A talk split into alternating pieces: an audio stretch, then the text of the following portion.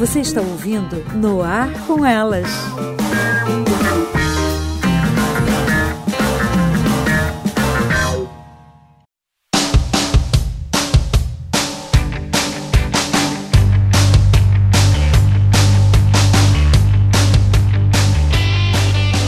Salve, salve galera! Aqui quem vos fala é a Aline Pagotto, do Will Cash, e mais uma vez estamos aqui com No Ar com Elas.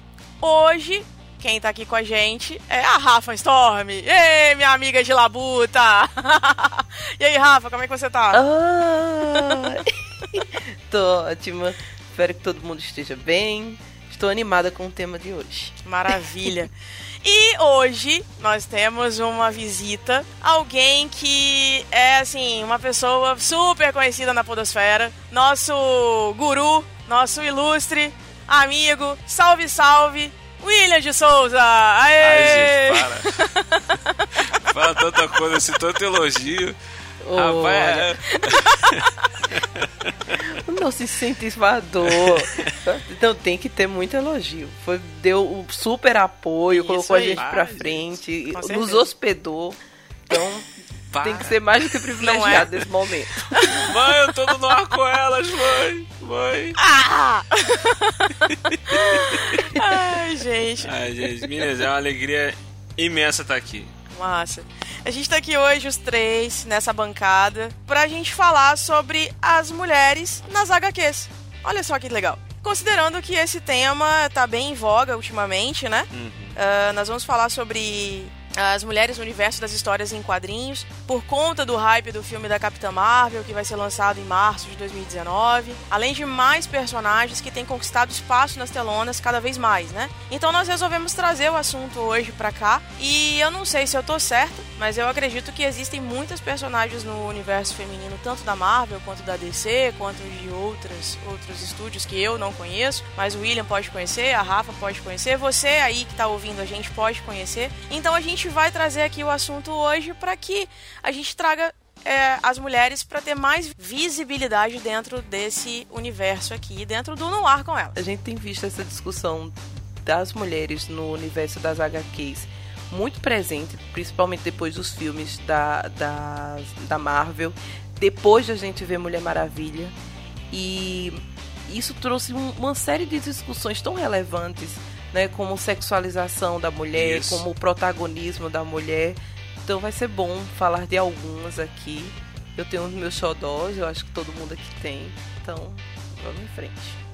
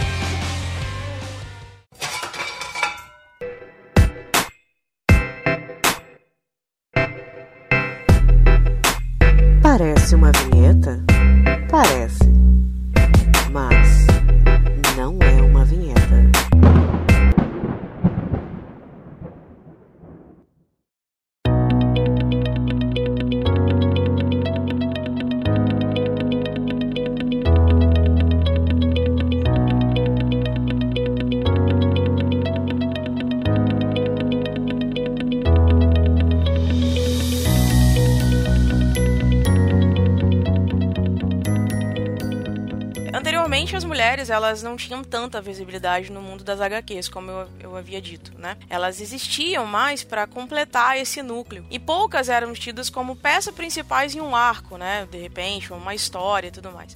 Elas apareciam mais de uma forma mais tímida, é, como coadjuvantes em tirinhas e tal. Exatamente. É- é- Era só isso mesmo. Não é? Era Era assim. só coadjuvante Isso. ou participar romântico. Isso. Entendeu? Não tinha assim nenhum, nenhum destaque. O arco delas nunca era algo, algo próprio assim, tipo, de uma personagem feminina forte tendo seu arco sem interferência de um outro personagem masculino. Não, ela só tava ali pra completar o arco do herói, Uhum. do bambambam bam, bam do momento, entendeu? É isso aí. Mas aí em 1941, graças a um carinha aí super legal da DC, ele fez uma história pronta, uma história fechada da Mulher Maravilha. Que aí ela surgiu pela primeira vez como uma heroína mesmo, com uma história só dela, que ela era a personagem principal e aí ela se tornou símbolo até hoje, né? É uma das mais importantes dos universos das, das HQs. Não tem como a gente não, não lembrar de HQs, de lembrar de mulher e não lembrar da, da Mulher Maravilha, né? Sim, sim. O interessante da, da Mulher Maravilha é porque, por mais que tentem associá-la a, a dois outros cavalheiros, heróis, ela sempre consegue se, sabe, se colocar acima, de, sabe? Ela não é, é tanto que você não consegue dizer hoje, ela é par romântico do Batman, ou ela é par romântico do. Super-Homem, ou ela é par romântico de algum outro herói. Não, ela é a Mulher Maravilha, entendeu? Você não associa ela, Exato. sabe? Você não, não consegue delimitar isso. E isso é uma coisa muito interessante e é uma coisa muito boa. É, exato. Porque se você for parar pra pensar em outras heroínas, você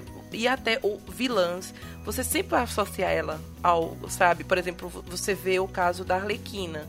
A Arlequina ela não é uma, você não considera uma super vilã. É verdade. Ela é a, sabe, a, a par do, do Coringa, sabe? E você não consegue dissociar a imagem da Arlequina do Coringa. Coringa. Mas no caso Isso. da Mulher Maravilha, você sabe que ela se baixa. É verdade. Isso. E o lance, o lance do par romântico, até hoje tem essa coisa de. Ah, a Mulher Maravilha é par romântico do Superman. é, pode, tem algumas histórias, tem alguns desenhos, algumas artes na internet deles com o par romântico ou com o Batman e tal.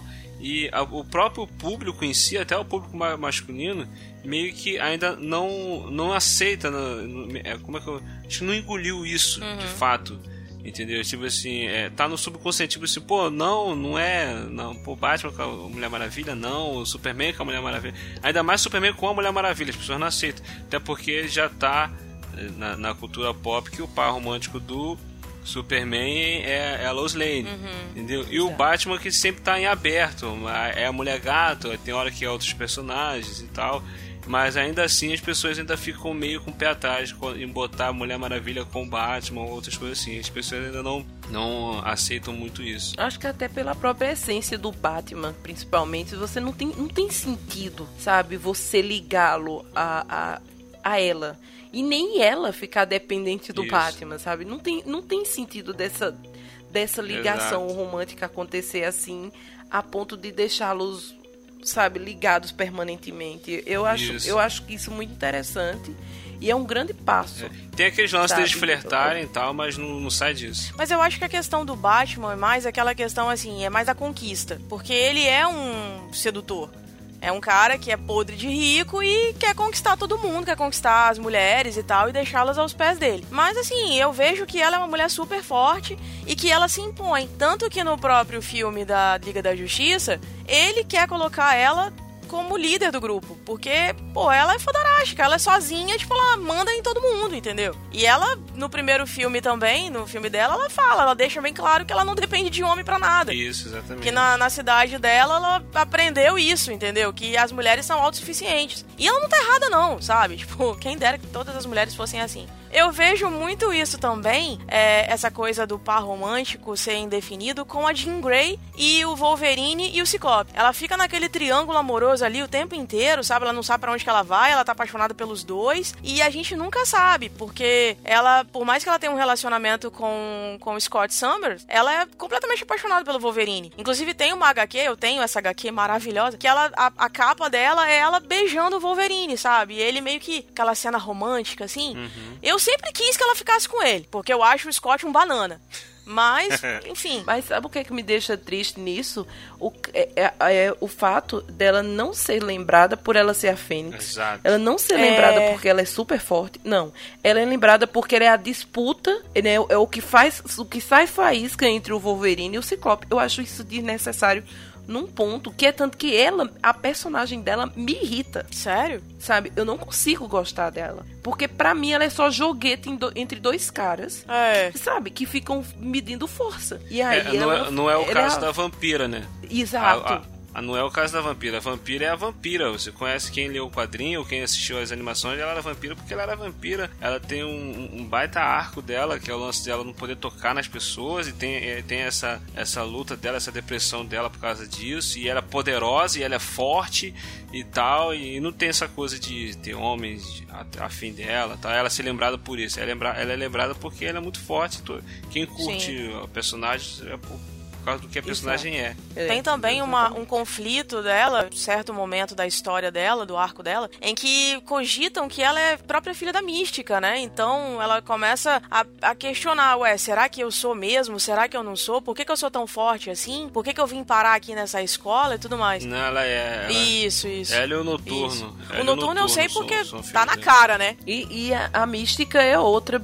A mística é outra muito peculiar. Ah, a né? mística é minha ela favorita. É o... é a, a, ela, é, a personagem, né, ela, ela tem um, um senso. Eu não vou dizer senso de justiça, porque é muito complicado dizer isso também. É, verdade. Mas ela, ela, é, não, não ela tem, tem é. um senso de que o que ela acredita, e que a gente não pode dizer que não é, porque ela acredita realmente, deve ter uma guerra entre humanos e mutantes e ela acredita tanto nisso que ela passa por cima da, até das pessoas que ela deveria ter mais uh, amor, digamos, ou ter laços de sangue. E ela não Exato. tem isso, ela não tem esse apego. É tanto que ela não tem apego por pares românticos, ela fica, uh, sabe, com quem quer, do jeito que quer.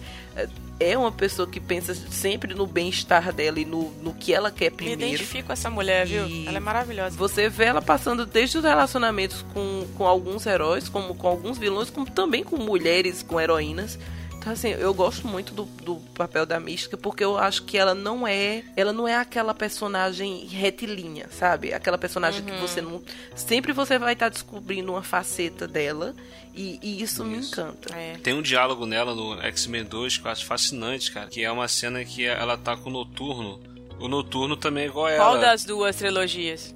Primeira, né? Não, da, primeira da, trilogia. primeira trilogia, é, com a, com a atriz a Rebecca, uhum. não é com a Jennifer Lawrence não, é a, a versão antiga. Uhum. E o, o, Noturno, ele tem aquele lance de também ser azul, igual ela. Uhum. Aí ele chega para ela e pergunta para ela assim, é, é, é verdade que você pode é, assumir a forma de outras pessoas, até mesmo a voz? Aí ela, sim, tipo, ela responde que sim, que ela consegue fazer isso. Aí ele fala assim, então por que, que você não fica assim o tempo inteiro? Aí ela fala, porque é, não não, não é necessário isso. Não precisa ser assim. Tipo, as pessoas têm que aceitar ela como ela é. Exatamente. Entendeu? Ela não tem que ficar mudando a aparência dela pra poder agradar outras pessoas, para poder viver em sociedade. Ela quer poder viver do jeito que ela realmente é. Entendeu? Cara, muito, é muito maneiro esse diálogo deles dois. Sim, com certeza. E ela, ela tem essa coisa com ela, né? É, é, no primeiro, na primeira trilogia, inclusive na segunda, ela fala isso o tempo inteiro, né? Ela tenta. Ela tenta seduzir o, o Magneto. E aí ele vira e fala para ela: Eu gosto de você da forma que você é, de verdade. Não você se fazendo de mulher, mulherão Exato. e tal, para eu te pegar e tal. Mas isso aí já é uma história para outra, outra conversa.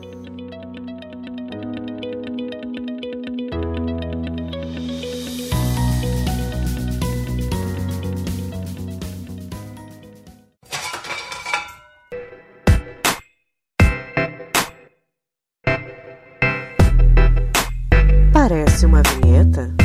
Parece.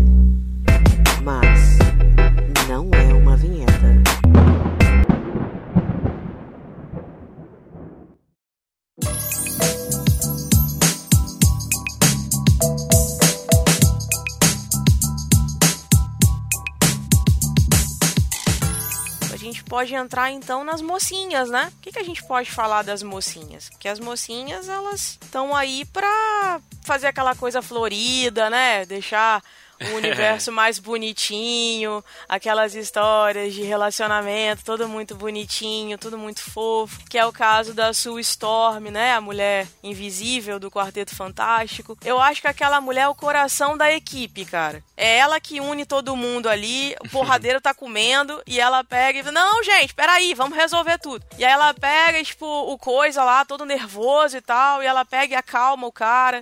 Inclusive no segundo filme do Surfista Prateado, que aquele filme é ridículo, gente, não assista, por favor. Mas esse filme, realmente, ela que consegue acalmar o Surfista Prateado. Então, assim, ela de fato vem para mostrar que ela é uma das primeiras personagens que surge no universo da, das HQs, no universo feminino. Então, ela surge exatamente pra, pra mostrar que, assim, existe um lado bom em tudo isso. Que apesar de é, ter a, aquela questão de o povo querer se matar, o universo quase destruindo, a galáxia indo pro espaço e tudo mais, e não, ela tá ali juntando todo mundo e cara, ela é a mulher invisível. Ela é maravilhosa, só isso. Enfim. Eu, eu, eu, gosto muito também da. Assim, eu gosto muito da, da Supergirl por causa daquele filme antigo. É, que antigamente, quando eu era mais novo, não tinha muito filme, não tinha muito é, animação de super-heróis. Muitas gente... personagens, né? Não, assim, até tinha, mas a gente não tinha muito acesso, era só quadrinhos. A gente não tinha filme de, de, de, de heroína, não tinha. Filme de super-herói, até de personagem masculino, tinham poucos. Entendeu? Aí teve aquele filme de Superman com Christopher Reeves e logo depois, de, tempo depois, teve aquele o filme da Supergirl. E eu me amarrava, cara, naquele filme quando era criança, eu gostava uhum. muito da personagem, entendeu? Foi ali que eu fui conhecer a personagem da Supergirl e fui conhecer outras coisas, outro universo dela tal. Sabia que tinha mais outros personagens igual o Super-Homem, aquela coisa toda e tal. E eu sempre gostei muito dela, da, da, eu não conheço o universo dela, eu não sei o arco dela, é, então eu não posso opinar muito. Mas ela é prima do Kal-El, não é isso? É uma coisa assim? Isso, isso. Ela é, ela é prima do Kal-El, ela é prima do Superman, isso, exatamente. E aí ela tem as mesmas Entendeu? forças agora tá tendo ele. a série, tá tendo, tá tendo isso, mesmo poderes, mesma coisa, é só a versão feminina. Entendi. Aí tá tendo a série agora na CW, eu, eu comecei até a ver, mas eu achei a série muito muito bobinha, muito assim, muito simplesinha. Eu achei tão, eu achei tão adolescente, é, gente, eu não tive paciência. Também eu, eu achei, eu achei muito, é muito adolescente, adolescente, tipo Smallville, sabe? Eu não tenho paciência. É, gente. eu também, eu, eu não assisti por causa disso. A CW isso. faz isso, né, gente? A CW tem esse problema com questão de série. Ela romantiza tudo, e aí fica tudo muito bonitinho. É tipo Smallville. Eu, eu não consegui prosseguir com aquilo, cara. A única coisa de bom da série é o luto. O cara que que faz o Lex Luthor, cara, ele, devia ser o cara da Liga da Justiça. Porque Exatamente. eu vou te falar, cara. Ele, é muito bom, ele era muito bom. Não é? Eu não sei o nome dele, não recordo agora. Mas eu sei que ele é muito bom. E a série é muito ruim. É, eu comecei a assistir Arrow, por exemplo. Eu achei a série totalmente aquém do que deveria ser, porque o arco do, do Arqueiro Verde é muito legal. A história dele é muito bacana. Apesar dele ser um, uma versão, tipo, arqueiro do, do Batman mas é, ele é muito, muito bacana. E tem uma outra que eu não consegui prosseguir, que foi Gotham. Gotham tinha tudo para ser a série, entendeu? E não deu, não deu. Não sei o que a CW fez, não, sinceramente, eu não sei. Outra personagem que eu gosto muito, que é uma heroína que pouca gente conhece, dá destaque, é a Spectral, de Watchmen. Ela é, é uma das personagens que, assim, não tem poder, é uma mulher simplesmente, mas que ela encara mesmo, vai pra luta, enfia sim, a cara sim. e sai dando porrada nos caras, sabe? O único que tem poder, na verdade, no Watchman é aquele, aquele cara azul, que eu esqueci o nome dele. Dr. Manhattan, Dr. Manhattan. Obrigada, isso. Ele é o único que tem poder e tal, e pode destruir todo, o, o mundo inteiro, pode destruir todas as pessoas e tal. E ainda assim ela é apaixonada por ele. Isso é muito legal, assim. O filme que traz uma, uma versão totalmente diferente, né? Que traz ela uma versão mais mais safada, sem vergonha, que não é isso, na verdade. Ela, ela fica entre naquele conflito com aquele outro personagem que eu também não lembro, recordo o nome agora. Mas enfim, é... Você lembra, William, o nome do cara? É o Coruja, Esse, o Coruja. Isso aí. É porque eu sempre lembro do Rorschach, eu acho ele maravilhoso, é o único personagem que eu recordo, que eu acho sensacional naquele filme. E aí, o que acontece? Então, ela fica nesse, nesse confronto, né, tipo, com quem que eu fico e tal, aquela história toda. Mas se for parar para analisar, a construção da personagem, ela é sensacional. É, é, uma, é uma personagem que, assim, pouca gente dá destaque, pouca gente conhece. E foi conhecer no filme quando foi lançado. E ainda assim não teve paciência para conhecer a personagem no filme. Tem um amigo meu, por exemplo, que conheceu. Ele conheceu a personagem no filme e falou: Cara, eu não tenho paciência para ela. Porque ela, ela fica o tempo inteiro com aquele colã amarelo horroroso E, e não se decide se ela quer ficar com um, se ela quer ficar com outro, e enfim, isso é muito chato. Falei, cara, vai assistir o filme e vai entender qual é o contexto dela para você entender do que que se trata. Exato. Até mesmo porque ela, na verdade, assumiu a identidade que era da mãe dela. Tem isso também. Isso, isso que eu ia falar. Né? Porque tem a personagem que era mãe, né? Que tem todo um arco também bacana dela, de Sim. ter sido violentada e tudo mais Sim. e tal. E tem ela, a filha também, que assumiu ah, o, o- traje da mãe e ficou também como, como espectro. O Atman tem umas paradas, um arco bem pesado, bem bacana. Também é uma parada que eu go- gosto muito, cara. Gosto muito. Tanto da, dos quadrinhos como do, do filme. Eu não sei se vocês conhecem a Canário Negro, mas ela também passa por isso. Ela.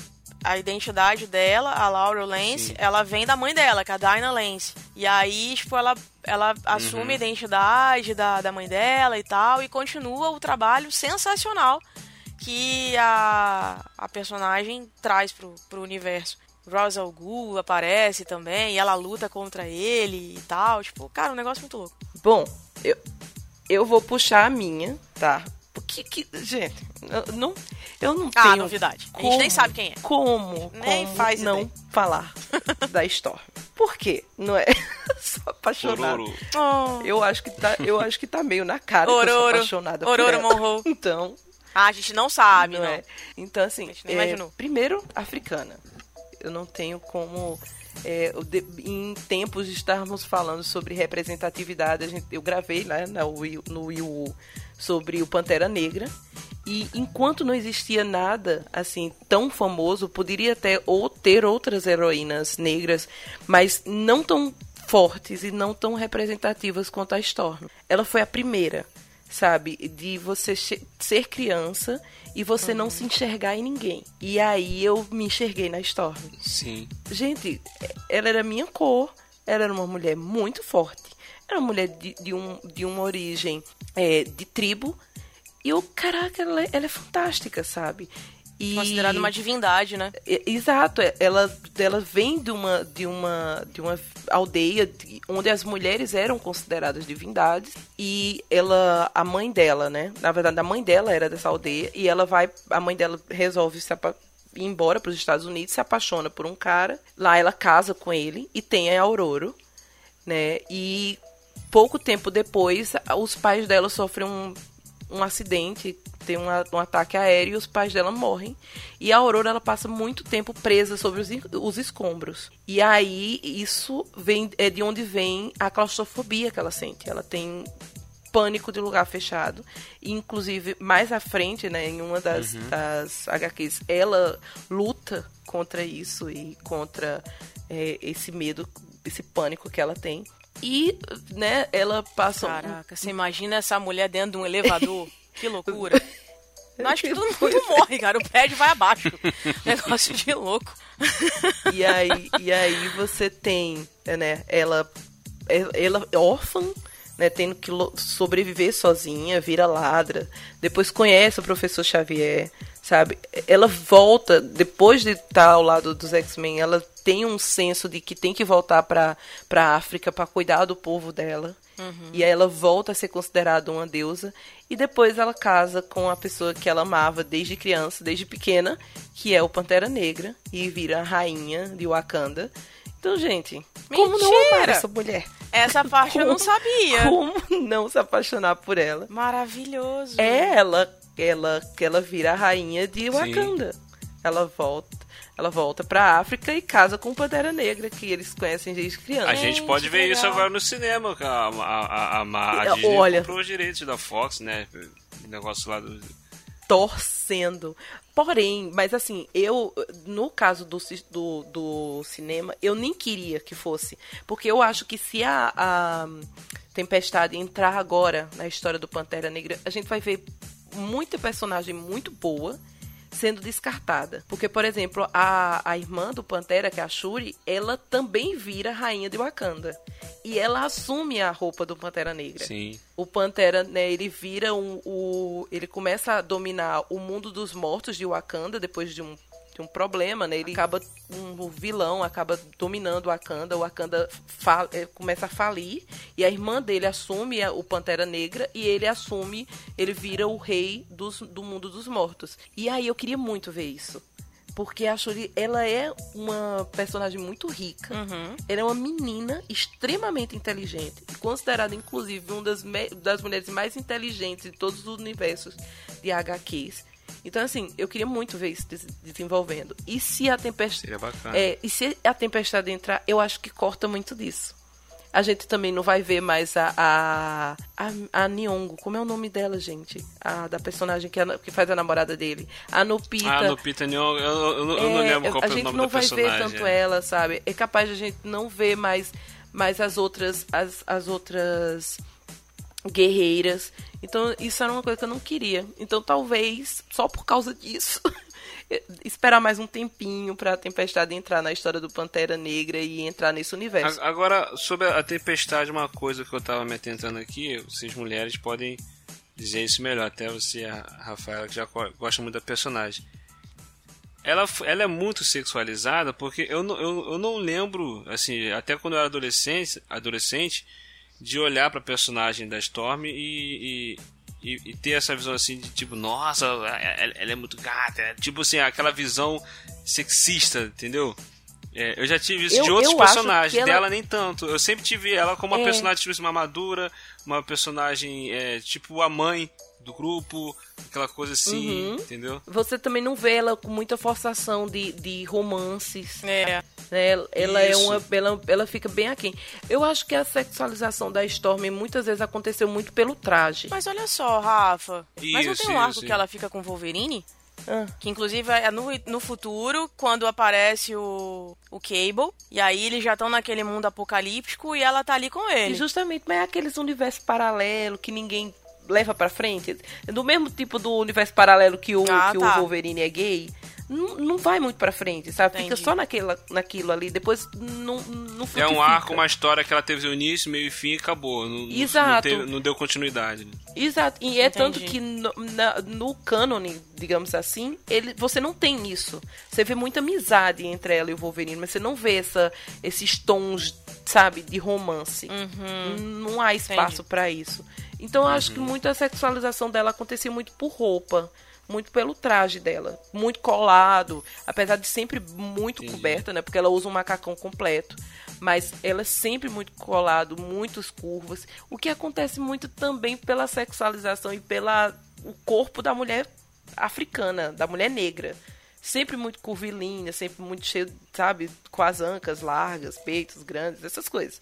Mas assim, eu nunca vi essa, esse fator, assim, sabe, de você olhar só para ela, só é. pelo pela parte sexual em, em si. E, principalmente porque ela é muito mutável. A gente tem agora a Punk Storm. Isso, é. Ela não é o padrão do que você sexualizaria e diria que ah, ela é, sabe, é aquele padrão de beleza da heroína. Não, ela tem um, ela tem um cabelo punk raspado das duas, dos dois laterais. Não veste roupa extremamente feminina, ela usa uma blusa, uma camiseta preta e uma calça jeans e coturnos. E ela é extrema, sabe, cheia de piercing. Então, assim, Isso. não é muito aquilo que as pessoas diriam, ah, ah, que gata, sabe? Realmente fizeram uma, uma heroína gostosa, assim. Ela não foi. Tipo a Viúva Negra, tipo fizeram com a Viúva Negra. Exato, Viúva exatamente. Negra, que é extremamente sexualizada. Só aparece no post de costas, com colã, Exato. com, com, com decote, essas, coisas assim. E você, você subjuga ela a isso, né? Porque a, a, a Viúva Negra ela é praticamente isso. Ela é uma uma espiã que o dom dela é conseguir te arrancar coisas das pessoas e isso seduzindo é a maior parte né, do poder dela é a sedução Exatamente. e fazer você chegar a, a entregar informações para ela fazendo pouco então ou, ou, se fazendo de muito inocente como ela tem algumas cenas do filme né que ela para conseguir arrancar coisas do do do Loki, ela vai jogando com ele, fazendo de, de vítima de, ou tentando seduzir, como ela seduz o, o, Bruce. Então é basicamente o poder dela que as pessoas mais marcam é essa questão da sexualização, dela ser extremamente Exato. sexy, extremamente bonita. No caso da Storm, eu vejo muito mais a questão da deusa, da, da força, da Isso, natureza. Isso, também entendeu? sempre tive muito disso. É porque, assim, assim, no- no- nos quadrinhos, principalmente nos quadrinhos, é, sempre teve muito esse lance da sexualização da personagem feminina, né? Porque os caras sempre falavam, o, o, o argumento que eles sempre usavam, porque ah, o público-alvo são rapazes, quem consome quadrinho é, é, são meninos, são jovens e tal. Então sempre quando eu ia botar alguma personagem mulher, sempre se- sexualizava ela ao máximo. Pô, tem aquela. A Mulher Aranha, cara, pô, tem umas, umas imagens dela absurdas, umas poses que o personagem É, ah, faz. é, realmente. Realmente, é, é lamentável. Gente, por sinal, vejam, procurem na internet, ou depois eu de- digo pra Aline deixar aqui. Teve uma campanha recentemente que, onde mulheres, mulheres reais, mulheres do dia a dia como eu, Aline e Tentaram todas as refazer outras, as poses da. refizeram todas as poses das capas das HQs. E, gente, Tipo, é impossível ficar daquele jeito É- como fica na HQ, né? Gente, impossível. é ridículo, é patético, assim. Você, você vê e você diz, gente, sabe? A, a pose da, da- da- das capas do Homem-Aranha, por exemplo, é, é absurdo. Ó, o Homem-Aranha tinha essa, a Mulher-Aranha, tinha uma outra personagem também. Eu, eu falo, eu, eu era adolescente ali, eu, ficava loucaço quando aparecia esse personagem. Era a Gata Negra também, eu era vidrado Eita, na Gata, gata Negra. negra.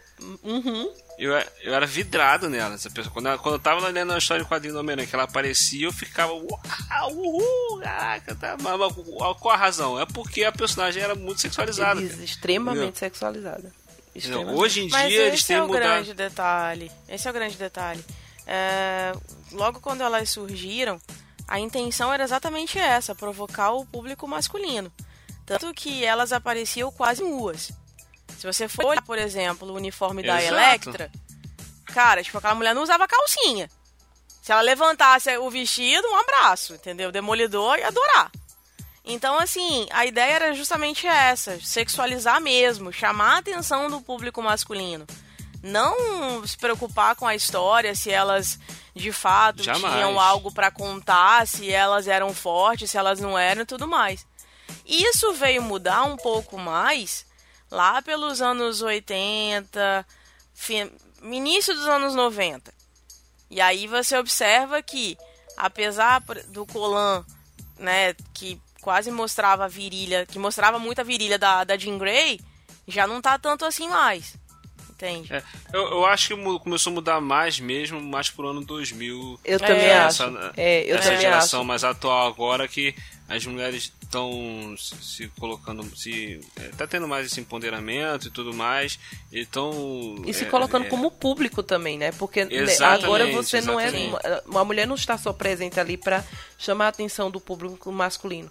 As mulheres estão se sentindo representadas na HQ porque elas leem HQs agora. Exato. Entendeu? Tem uma Então- personagem que, eu, que eu- uma, uma história em quadrinhos que eu lia muito na adolescência, que eu gostava demais. Eu não, eu não lembro como que eu conheci essa personagem. Não é uma personagem de DC, de, de Marvel, não é uma personagem muito conhecida, mas é a, única, a única razão por ter gostado da personagem era porque ele era totalmente sexualizada. Eu falo, confesso isso. é Ah, eu achei que você ia falar que era a mas- Mônica. Não, que é uma personagem chamada Witchblade. Não sei se vocês conhecem. Sim, Não, claro. É, Sei qual é. é, esse- esse- Teve um quadrinhos desenho, é uma- inclusive, na TV. Teve desenho, teve até filme e tal. É, teve filme, filme pra televisão que virou uma série e tal. E essa personagem era de 95, cara, de 1995. Entendeu? Ela é uma mulher que. Ela é uma policial, ela é. Da, que investiga homicídio, departamento de homicídios tal. E ela, ela encontra um, um, um- um artefato. é, é, histórico, místico, né, que dá poderes a ela. É tipo uma luva, tipo uma manopla. Eu, É eu tipo tô, uma ve- manopla eu do tô Thanos. vendo as imagens, estou chocada. É quase um Ben 10 da Chocadaça. atualidade. Ela só cobre os mamilos e um pequeno Isso. tapa-sexo. O resto É está isso. ali como, né? Não, veio ao ela, mundo. ela tem a ela tem a roupa dela normal e aí quando ela bota a luva, é, ela bota essa luva, ela fica com os poderes. E essa luva se transforma em toda uma armadura para ela enfrentar os, os- os inimigos dela, os demônios e, e tudo mais. Essa armadura, quando ela, quando ela usa a armadura, é isso que a Rafaela falou. Só topa os mamilos e um mini tapa-sexo. Ela fica praticamente nua, cara. Entendeu? Ela fica. É, isso acontece também com a Barbarella. né? Deixa eu só fazer um adendo, gente, aqui, que eu acho bom importante você frisar que assim, a roupa dos super-heróis geralmente ela serve pra proteger os super-heróis. Né? Isso. Nós temos o Batman usando as armaduras, a roupa do Batman, que é pra proteger ele, né? Ele não tem poderes, ele pode morrer. Uhum. Então ele não se expõe. Nós temos o Homem-Aranha usando uma roupa, né, que faz com que ele tenha mais elasticidade, se proteja de choque, de, sei lá, de fogo, milhares de outras coisas. Então todos os super-heróis eles têm uma roupa especial para que protejam eles Isso. né, das intempéries.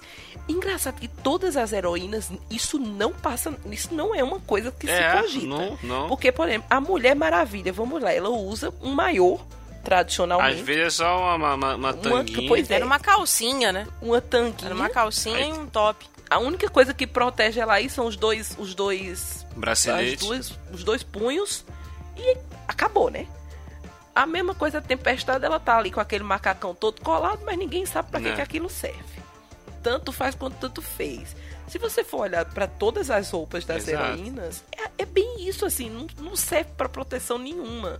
É simplesmente pra vamos mostrar o corpo delas e acabou. Mas se você for observar, Rafa, todas as heroínas, elas vêm com superpoder. Então a roupa traz. Mas, é meu só amor, mesmo, observação, mesmo os heróis entendeu? também têm, geralmente têm superpoderes. Mas eles têm uma roupa que seja conduzente com os poderes dele, entendeu? Exato. Então, por exemplo, se você... Amor, o Superman coloca a calça em cima da roupa. Você tem, a você leva esse cara sério? é, mas aí, Não. mas, meu bem, mas aí no caso do Superman a gente tem que dar aquele, aquele desconto, porque o cara quase nada mata ele, né? Ele só se ele fosse andar com uma É. roupa que era con- contra a Kryptonita. Exato. Mas assim, no caso É dos outros, você vê, por exemplo, sabe, você vê o Batman lá se protegendo, até a máscara, a questão de botar uma máscara pra proteger seu rosto e tal, sabe? Tudo tem uma proteção. Se você for parar pra olhar as heroínas em si, sabe, Não elas tem. não têm isso. Se for, pronto, vamos olhar as, as mulheres, as mulheres que seguem os passos do Batman. A Batgirl, é, sabe? Gente, ela não, você, ela não tá da armadura ali. Ela só tá com É a um única que colã. tá pro rosto, né? Porque o restante Exato, tudo revela a identidade. Eu já sei quem é você. Exato. tipo, é a graça? Pois é. Enfim. Sabe? Então, é- é- eu acho isso muito engraçado, sabe? É- Elas não usam proteção nenhuma. Nenhuma. Essa mesmo, ela, ela tem um, um- uma coisa que vira uma armadura nela, mas a armadura A só armadura protege, protege a parte do sexo e o A bico do Witchblade, a Witchblade. E olha só, quando, quando foi, quando foi anunciado, eu lembro quando foi sair o filme, saiu o trailer do filme, eu lembro uma vez passou no SBT, eu vi, caraca, o filme da Witchblade, filme da Witchblade, aí eu fui parar pra assistir e tal. Foi uma decepção, um adolescente, 14, Novidade. 15 anos, que lia Witchblade, vendo a- essas imagens aí. Quando chega no filme, é uma mulher normal, uma policial com a calça jeans, camisa, uma jaqueta. e Quando ela bota a luva, ela só fica, luta muito tal, aquela coisa. Aí eu, eu fiquei decepcionado com o filme na época. Entendeu? Por quê? Porque eu. Pois é, porque não era o que tava todo mundo esperando, né? Entendeu? Não tinha como eles fazerem um filme daquele jeito, cara. Só se fosse filme pornô. Porque não tem outra explicação, cara. Pra usar uma roupa É daquela, verdade. cara. Exatamente. Entendeu? É ridículo. Não tem hoje, hoje eu vendo já com a maturidade que a gente tem, a gente olha assim e fica, cara, é ridículo, não faz o menor sentido a personagem é, é, é, usar um traje desse, a armadura dela ser assim. Deve ser Tanto super que- confortável, É. sabe? Pra você fazer alto. Tanto que as versões mais modernas dela já, já é mais diferente. Ela já tem uma armadura, já, já enche mais e tal. No X-Men, por exemplo, não dá. Porque, por exemplo, eu sou muito caxias com isso, com a questão dos uniformes. Muito mesmo. Aquele, aqueles uniformes do First Class, por exemplo, primeira classe, são ridículos. Tudo bem que eles estavam no início e tal, enfim. Era padrãozinho. Mas eu sempre fui muito caxias com isso. Eu queria o Wolverine com aquele colã amarelo. Eu queria a vampira com aquele colã verde e amarelo. Eu queria ter que tudo. Mas eu fico pensando, atualmente, não cabe. É porque não fica legal. cabe. A Jean Grey ela ia aparecer nua, literalmente. É, tu. Você vê mesmo, você falou do Watchmen, do Watchmen aí. Aham. O pessoal, às vezes o pessoal critica a roupa que eles usam. Pô, aquela roupa esquisita aqui e Aham. tal. O cara ficou bem fiel ao quadrinho, mas não, não fica muito legal, não. Não, sem dúvida, não, não, não tem cabimento, gente, não tem. É, Aí a gente tem que colocar o bom senso também, né? Porque não dá. Eu posso puxar, eu posso puxar mais, mais umas? Pode, claro. E aí, porque na verdade eu fui parar pra fazer a minha listinha e assim, eu só pensei em, em- em heroínas. Uhum. Todas elas. Cada um com seus, com seus que. Mas eu queria puxar umas que eu, eu não sei se vocês têm intimidade com elas, mas são outras que marcam muito minha vida, que são as mulheres do universo do Sandman. Não conheço. Eu conheço Pra pouco. quem não sabe, eu sou louca, alucinada por Sandman. E aí, em Sandman, você tem Sandman, que é o sonho, né? E você tem as irmãs dele, que são algumas, né? Que são os, tem os perpétuos e tem algumas que são meninas, não é? Que são mulheres. Nós temos a Desejo, que é uma. Ela pode ser mulher e homem. Ela tem um- uma aparência andrógena. E ela vai de acordo com o que você sente. Então ela pode ser uma mulher ou ela pode ser um homem. Que a história dela é fantástica. E a Desejo, ela tem a irmã gêmea, que é a Desespero. Enquanto a Desejo, ela é belíssima, ela é todo o padrão de beleza que, que você pensa, né? Porque ela se transforma de acordo com o seu desejo, com o seu gosto. É, a Desespero, ela é uma. Ela foge totalmente dos padrões de beleza. Ela é baixinha, muito obesa, assim, obesa, muito obesa. É, anda completamente nua, totalmente descabelada. E ela tem um gancho. Na, no, no- ela tem um anel de gancho que quando ela está vendo pessoas em Caraca. situação de desespero, ela rasga o próprio rosto. Nossa. E elas são gêmeas porque dizem que o, o desejo sempre anda do lado do desespero. Que irado isso. São lindas. Nós temos a Delírio, que é uma das irmãs favoritas da Desespero, que ela é uma menina, ela é a mais nova, que ela tem uma aparência que se você olhar muito pra ela você pode enlouquecer. E ela é praticamente o delírio. Ela pensa em coisas loucas, tudo que ela faz leva as pessoas à loucura. E nós temos a Morte, que é a minha favorita. Ela é a irmã, a das mulheres, ela é a mais velha. Tá? Ela só- se eu não me engano, ela só não é mais velha do que a Destruição, que é um homem. E a Morte, ela é a mais sábia.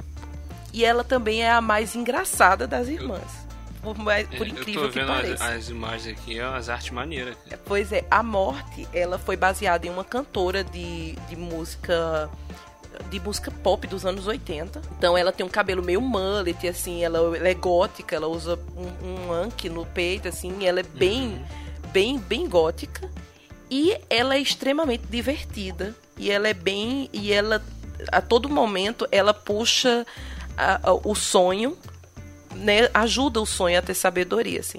E a história dela é maravilhosa, ela tem, tem umas tiradas muito boas. A morte, ela é, ela, né, por ela vir buscar as pessoas no, no seu momento final, ela deveria ser a, pesso- a, a que mais era soturna, né, a que mais era depressiva, e ela não é. Ela faz as pessoas chegarem no momento final entendendo que aquilo faz parte da vida e que é só um momento de transição. E ela morre todo ano. Todo ano a morte morre. Que é- é uma forma dela entender o sofrimento das pessoas que ela leva. Então todo ano ela Que completa maneiro. um ciclo, ela vira um ser humano, ela morre e volta, porque ela diz que todo ano ela tem que se reconectar com essa situação, com essa fase de, de passagem, para que ela possa entender e a missão dela. Então, gente, olha, eu indico muito que vocês vejam as mulheres do universo de Eu Sandman. vou, eu vou procurar isso daí. Eu, eu- eu conheço pouco do universo de Sandman. não- Eu conhecia pouco do Sandman também. eu vou dar, dar mais Nunca ouvi falar das irmãs dele. É, Eu sou enlouquecida por elas, enlouquecida por Sandman. Eles, é, definitivamente, não sei se podemos chamar elas de heroínas, É, mas eu, eu, tô, posso. eu tô vendo aqui a arte da, da, da irmã da Desejo, ela, é aquela coisa bem do padrão de beleza feminino mesmo. Exato. E a, Exato. E a desespero, caraca, é sinistro, cara. É absurda, é, dá muito medo dela. E assim, a desejo, a desejo, ela tem, ela mora, né? A casa dela é o corpo dela. Ela tem um monumento que é o país, que é como se fosse o corpo dela. E ela mora, o, a casa dela é dentro do coração. Então, quando você se aproxima da terra dela, é isso. Você vai, o nome é limiar. E aí, quando você chega, é o corpo dela e ela mora dentro do coração. E ela é muito má, a desejo. Ela, sabe, ela tenta sempre estar brigando com o sonho. Gente, olha, é muito lindo, é muito filosófico. São discussões muito ricas. E não tem sexualização de nenhuma das mulheres presentes, assim, sabe? É isso, isso que eu ia falar agora. Apesar dela ter esse padrão não de beleza. Tem sexualização. É, o padrão de beleza não é sexualizada, exatamente. entendeu? É, E tem ia todas falar. as idades, tá? Tem tanto Muito tem a, o Sandman pra adulto, quanto tem o Sandman pra criança, que é conhecido como os pequenos perpétuos. Os sete traço perpétuos. infantil. Acabei de É, é, é, são desenhos infantis, assim, meu filho já leu, adorou. Então, dá Legal. todas as idades e é muito divertido, assim, muito interessante. É aquele, muito bom. De vez em quando elas cruzam Poxa, com legal. o Lucifer, né, que também é da que aí de vez em quando eles sambam assim, com uns conversam com os outros, mas é muito bom. Então assim, definitivamente são é o meu universo favorito das HQs é o Sandy. Vou procurar, vou procurar algumas coisas disso daí pra dar uma olhadinha que eu conheço pouco, tem que é, realmente tem que conhecer mais. Né? E é isso.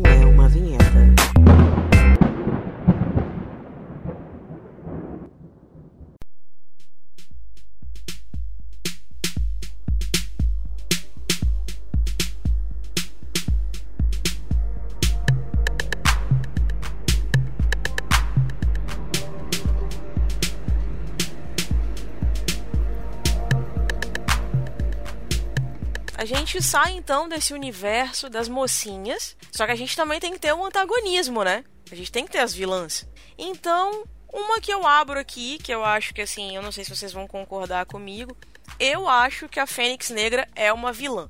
Ela não deixa de ser vilã, apesar de fazer parte do universo dos X-Men, porque Fênix Negra ela não tá muito afim de conversa, né? Ela vai mais querer destruir tudo, até mesmo porque ela é uma entidade, né? Então ela desintegra todo mundo. É. Mas É. ela, querendo ou não, a, a Jean Grey, ela é um exemplo de altruísmo e de redenção, né? Porque ao mesmo tempo que ela, ela é um ser humano, ela tem uma força muito maior sobre ela que a domina. E querendo ou não, cara, ela quer destruir o mundo inteiro, então ela não deixa de ser uma vilã. Não sei se vocês concordam comigo. Eu, eu concordo, concordo. Ela, ela, assim, ela não foi. Eu, eu, eu acho a questão da Fênix Negra é, é um pouco complexa. Não é? Porque assim, Sim, ela sim. é super forte. Ao- Todo mundo sabe que ela é super forte.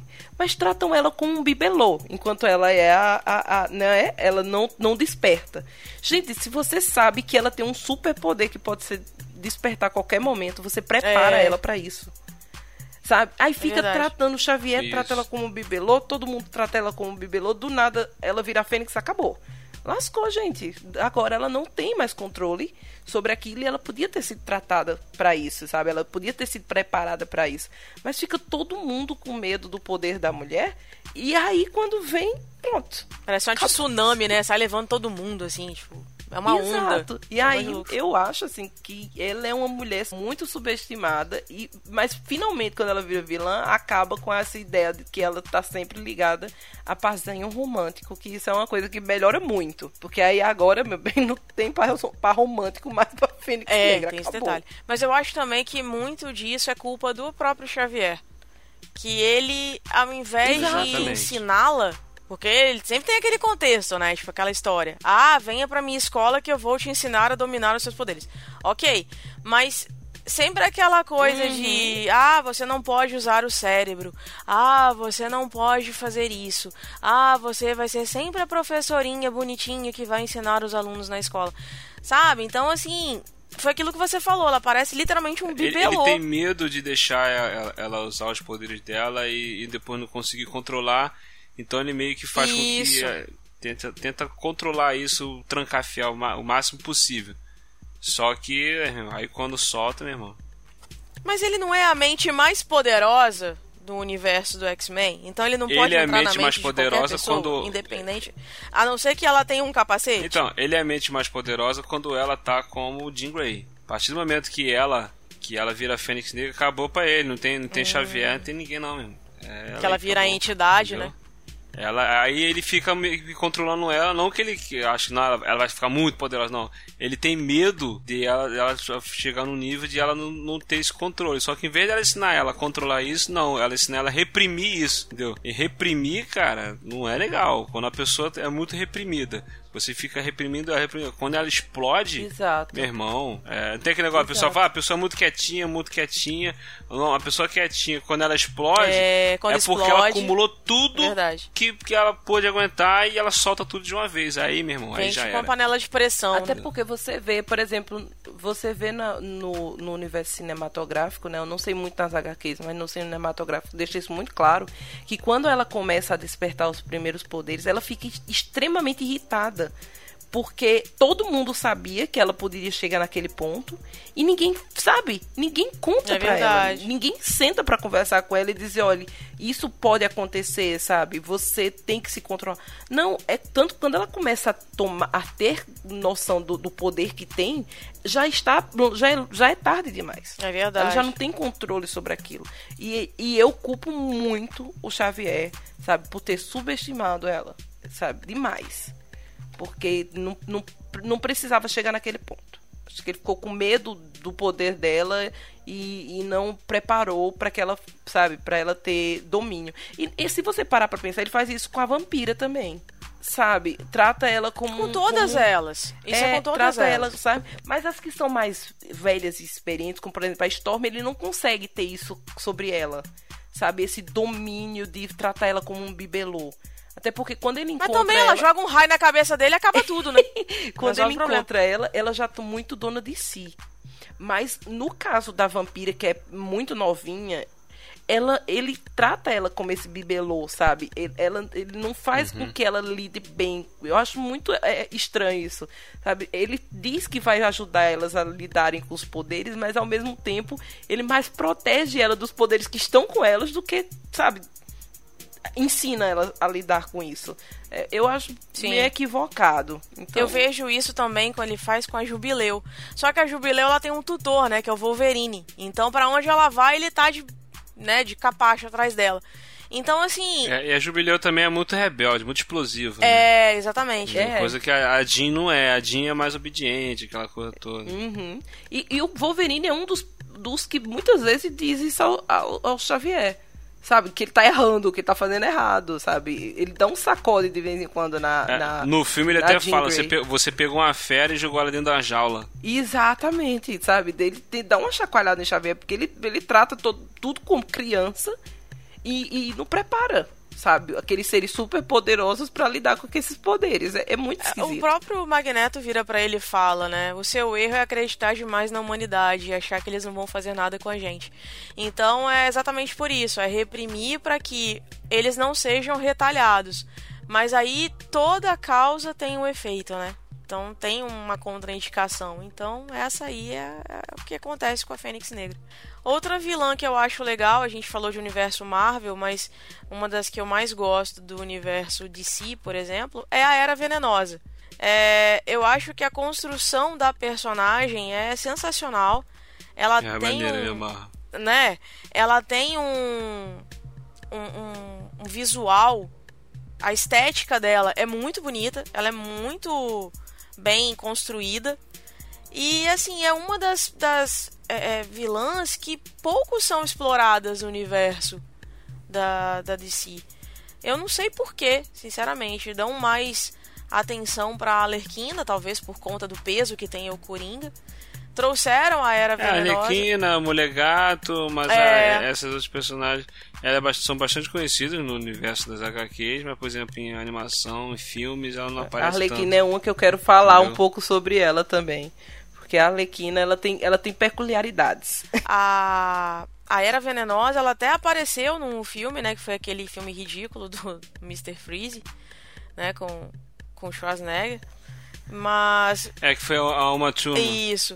Mas ainda assim não, não trouxeram aquele peso da personagem, sabe? Porque ela era uma cientista e aí, tipo, já chegaram colocando ela assim como vilã, tipo, pá, na tua Eu- cara. Eu vou te falar Entendeu? que No, no Batman do Nolan, o, cavaleiro, o terceiro Cavaleiro das Trevas ressurge. Tem Uhum. aquela personagem da. Acho que esse é o nome da atriz, que é, no final se revelou. A Ma- Marion. Marion. Ah, acho que Marion Cotillard. Marion Cotillard. Isso, isso daí. Ela- que no final ela, ela era filha do Hazal Ghul, né? Ela, Aham. era, ela era Thalia, Thalia al Ghul. Só que quando eu tava vendo o filme, durante o filme, eu cheguei a suspeitar que ela pudesse ser a Era Venenosa. Ah, Era pudesse Venenosa. se revelar a Era Venenosa e tal, mas acabou que não foi. Eu falei, poxa, seria legal se tivesse sido ela e tal. É porque ela que Mas- criava o soro do Bane, não era isso? Isso. Não, e, e porque no, no Era filme. ela que no- criava. No filme ela, ela usa um disfarce, ela não se apresenta como Thalia, ela usa, ela usa outro nome. E, e, e ela era alguma coisa sobre o ambiente, sobre o meio ambiente, alguma coisa assim que ela, que, ela, ela era envolvida no trabalho com alguma coisa ambiental. Então achei que ela pudesse ser a, a Era Venenosa, se revelar a Era Venenosa, mas aí no final não foi, Sim. entendeu? Mas é uma boa personagem Sim, também. o personagem- O universo do Batman tem bastante personagens femininas de maneira Vilãs, né? A É própria verdade. Arlequina que a gente falou, a Mulher Gato, a Mulher Gato que é uma das mais famosas e A tal. Arlequina, ela ficou muito famosa depois desse último filme do Esquadrão Suicida. E gerou uma série de discussões acerca da personagem, acerca do relacionamento muito saudável que ela tem com o pudinzinho dela, não é? Então todo mundo. Oh. Pois é. Então todo mundo entrou naquela, naquela pegada de. Ai, é ridículo, tentaram romantizar um relacionamento abusivo, porque ela apanha dele, porque ele, sei lá, joga ácido nela e ele maltrata ela e tal. Só que né, nesse filme, ela pareceu realmente uma moça inocente, que é né, uma psiquiatra, que conheceu um louco e esse louco levou ela à loucura. Só que o caso da Arlequina não é esse. A Arlequina era louca. Ela é uma psicopata. Ela matou o, o namorado anterior ao Coringa. Né? Ela tinha. Ela, a, ide, a ideia da Arlequina é o seguinte: ela tinha uma, uma teoria de que você podia comparar o crime ao amor. Então ela fazia esse namorado dela cometer vários crimes. Só que chegou num ponto que ela, ela enlouqueceu tanto o cara que o cara pediu para ela matar ele. Por favor, me mate, acaba com o meu, com o meu sofrimento. E aí ela matou o cara. E aí ela ficou mais louca ainda e ela começou a acreditar em tudo, que tudo era teoria do caos.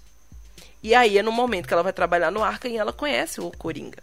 Então, assim, colocaram a Arlequina como uma vítima, quando na verdade ela não é uma vítima. Ela também é uma pessoa muito perturbada e muito forte. Sabe, ela não é um inocente. Ela se junta, sabe? A ideia de que as pessoas têm é que a Arlequina sofre de síndrome de Estocolmo. E não é isso o caso. Ela encontrou um igual. Agora, falar sobre relacionamento abusivo e se o relacionamento dela é certo ou errado, aí já é outros 500, porque se você assistiu Batman, as séries animadas do Batman, você vê o quanto era doentio o jeito como a Arlequina e o Coringa se relacionavam. Eles tentaram se matar várias vezes, eles se machucavam. Ela, ela foi criada pra esse desenho, né? Ela, Exatamente. ela, ela foi um caso à parte que ela foi criada pro desenho, pra animação e fez tanto sucesso que levaram ela pros Que- quadrinhos. exatamente, que ela ficou. Então, é, no- nesse caso aí, se você for olhar essas coisas, essa- principalmente na série animada, você vê muito disso. né? No dia que o Coringa realmente teve noção de que estava apaixonado pela Arlequina, que ele disse, realmente eu a amo, ele tentou botar ela num foguete e matá-la, que era pra acabar com o sentimento. Então, assim, você vê que o relacionamento dos dois é uma coisa doentia, mas eu acho muito injusto com a personagem e com a vilania dela transformar ela em um objeto e em um resultado de um louco. Não, ela era uma louca, inclusive muito forte, e depois ela acaba encontrando com a Era Venenosa, a Era Venen... ela fica muito doente, quase morre, e a Era Venenosa dá uma poção para ela, e aí ela cria, e aí quando vem os poderes da Arlequina, que ela fica imune a quase todos os tipos de toxina, fica muito rápida, mu- muito ágil, e aí ela vira uma super vilã. Então, assim, ela não é dependente do Coringa, ela não é uma vítima dele, ela é uma louca muito forte que as pessoas subestimam só por causa desse relacionamento estranho que ela tem com ele. Agora, se o, se o relacionamento tá certo ou tá errado, isso é uma coisa que eu não vou entrar, porque o assunto de hoje não é esse. É. Mas a Arlequina é uma vilã, sim, ela é uma vilã que as pessoas têm que temer, tá? Porque ela é muito bonita e ela é muito louca. E, e, e, eu sou bem sincera que assim, eu não achei a caracterização dessa Arlequina do Esquadrão Suicida errada. Eu, inclusive, gostei muito da caracterização dela. Porém, o filme não é nada bom, né? A gente nem precisa entrar nessa, nessa discussão, porque o filme é triste. Então, eu gosto do filme, mas assim... Eu, não gosto, né? eu, eu gosto do, do, do Gerard e gosto da Arlequina, mas do filme. Não rola. É. A magia lá, né? Tipo, Globeleza, realmente não rolou. Enfim, é, o que que acontece? A Alerquina, ela já traz esse problema porque ela já tem uma família desestruturada, né? O pai dela era criminoso, o irmão estava seguindo o mesmo caminho, a mãe uhum. era muito severa. Então não tinha condição dela ter uma, uma estrutura psicológica bacana. E aí o que acontece? Foi aquilo que você falou, ela encontrou um outro doido que é, meio que completava ela, né? Então, assim, não tem por que dar errado esse casal. É um casal de criminosos. Simples. Então, que, quiseram retratar isso no filme, né? Do ela foi abusada pelo próprio pai, né? Sim, Cara, exatamente. Ela tem um. Ela, é, ela tem uma, uma história de vida bem complicada, assim. Que não tinha como ela também ir para outro lado sabe? É. Então, as pessoas tinham que dar uma parada para dar uma olhada mais na, na sabe, na origem da personagem para poder entender um pouco desse romance sem sentido deles dois. E se você for observar também, tem um outro detalhe. Ela usa muito a sexualização para conquistar, tipo a Viúva Negra, para conquistar o que ela quer. Ela, na uhum. própria característica dela, na própria construção da personagem, tanto no filme quanto nos quadrinhos, ela tava de calcinha, com uma blusa bem curtinha, com os cabelos presos, meio que lolita, sabe? Mas ao mesmo tempo, assim, uhum. eu sou uma mulher que posso conseguir o que eu quiser. Aquela cena que ela tá trocando de roupa e os caras estão tudo babando nela no filme, ali mostra exatamente assim a sexualização uhum. total. E ali foi exatamente sem pudores, assim, apesar do. E é uma sexualização que ela. Que, mas não é uma, uma sexualização que a força. Não. É uma sexualização. É natural. É uma atitude é dela. É personagem. Ent, entendeu? É uma atitude dela, é uma atitude que. É, é, é, eu, inclusive, você pode até ver com um, um empoderamento. Ela sabe do que ela é capaz, ela sabe que ela consegue fazer e consegue o que quer. E ela usa todas as armas que ela tem. Então não é uma, uma sexualização que é, é imposta sabe? É uma coisa que vem da origem da personagem, sabe? É uma coisa que ela mesma Exatamente. trabalha. Isso é, é da personagem, não é tipo assim, quem criou Exato. a personagem botou assim, ah, é aquela coisa forçada como a gente falou de outros personagens, né? Sem sentido, não. Aqui é a, é a da personagem que ela fazia isso.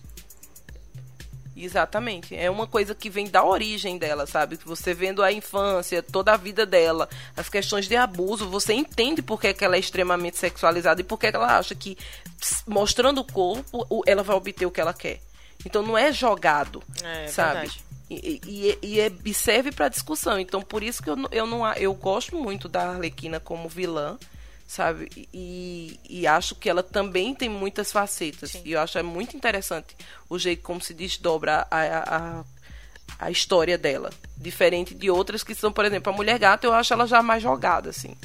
Eu não sei se é uma impressão minha, talvez eu não tenha me não tenha lido tanto sobre ela, mas a, a mulher gato para mim já parece uma sexualização desnecessária. É forçada, Eu acho né? muitas Aqueles vezes. miaus é, dela, é, eu acho totalmente extremamente forçada. É porque é. o gato tem essa coisa, o gato também se ele tem um andar meio um gingado, meio sensual. O gato tem aquela coisa de de, uhum. de ser malicioso, né? De ele ele tá fazendo carinho em você. O gato é traiçoeiro, né? Isso, exatamente. Você traiçoeiro, malicioso. Ele tá fazendo carinho em você, mas ele tá querendo, ele tá querendo alguma coisa. Ele não vai simplesmente porque ele quer, é porque ele tá querendo o carinho do dono, essas coisas assim. Normalmente o gato quer alguma coisa. E tem muito disso na personagem também, dela ser assim. De ela ser maliciosa, de ser traiçoeira, dos interesses dela e tudo mais. Entendeu? Aí tem, aí junta com essa questão da sexualização, de, de personagem feminina ter que ser assim.